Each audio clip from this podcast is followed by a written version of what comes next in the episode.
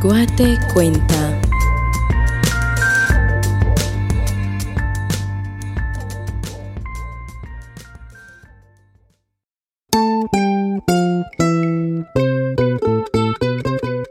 For the Sister Cities Commission of Charlottesville, Virginia, in association with the Ixtatlan Foundation and Guatecuenta Productions, I am Lilian Cruz, and this is Exploring Huehuetenango.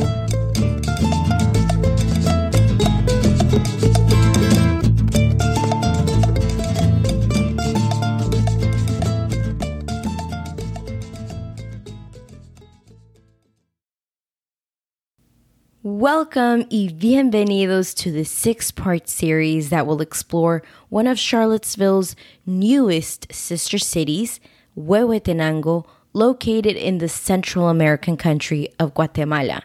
I am your host, Lilian Cruz, and before we get started, allow me to explain what a sister city is and what this project is about.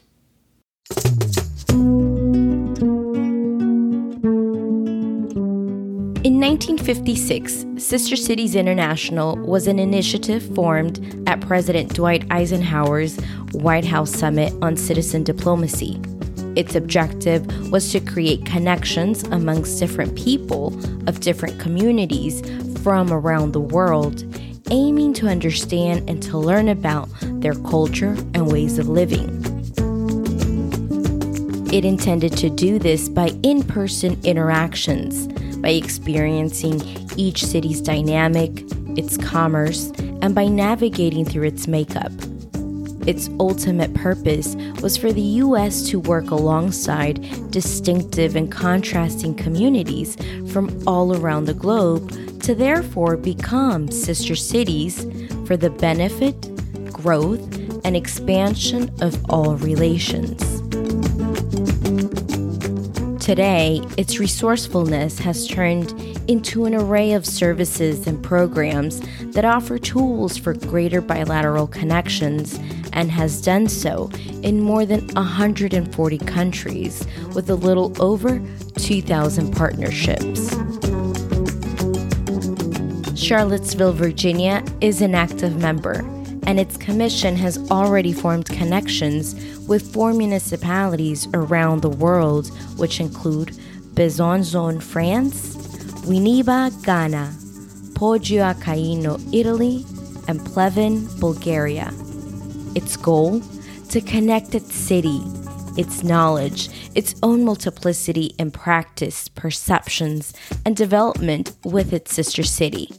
It strives to connect its residents through respect and understanding. Adding to its list, Huehuetenango, Guatemala, the city referred to as Xinabajul, its name in the Mam Mayan language, one of several that are spoken in the state, home to the Mayan pyramids and structures of Zaculeu, and known for its Fiestas Julias, a colorful and extensive celebration in honor of its patron, the Virgin of Carmen. Join me in exploring Huehuetenango.